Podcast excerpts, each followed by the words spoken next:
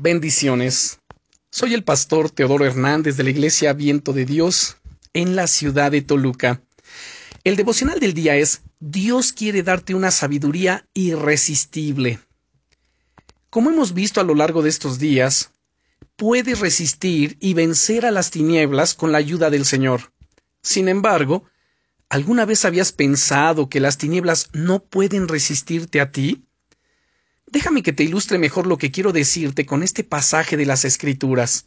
El Señor Jesucristo estaba hablando a sus discípulos acerca de las dificultades que iban a tener que enfrentar en el futuro por causa de la fe, y cómo a veces se enfrentarían y además encontrarían personas que les pondrían a prueba.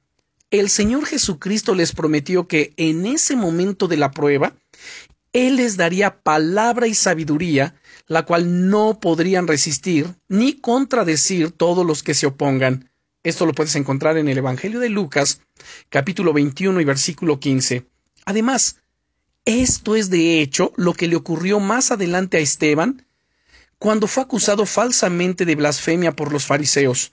Dice la Biblia en el libro de los Hechos, capítulo 6, verso 10, que ellos no podían resistir a la sabiduría y al espíritu con que hablaba. Esteban estaba muy por encima de las trampas que los fariseos habían preparado contra él. Ese es el resultado de vivir cerca de Dios y en comunión íntima con Él, que el Espíritu Santo nos da sabiduría para ver las cosas con claridad y para romper las obras de las tinieblas, poniendo además palabras en nosotros que llegan directamente al corazón de las personas. Sí, el enemigo quiere resistirte y poner todo tipo de trabas en tu vida para que te apagues y no brilles con la luz de Dios allí donde estás. Pero no dejes que lo consiga. Dios está contigo y en Él eres irresistible. Te ha dado la capacidad de vencer, por lo que no puedes dejar que el enemigo robe tu destino.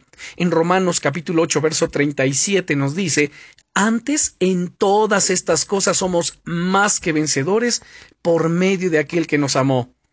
Así que Dios quiere llenarte en este día de una sabiduría irresistible, de palabras que tocan el corazón de las personas y que hacen callar las mentiras del enemigo. ¿Anhelas esto? Yo sí.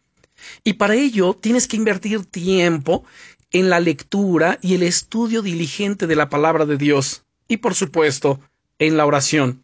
Yo te invito a que día a día lo hagas de esa manera. Es más, en este momento te puedes tomar unos minutos para derramar tu corazón delante de Dios en oración. Levántate firme y con fuerzas renovadas en Él. Él está contigo y Él es mayor que cualquier situación. Bendiciones.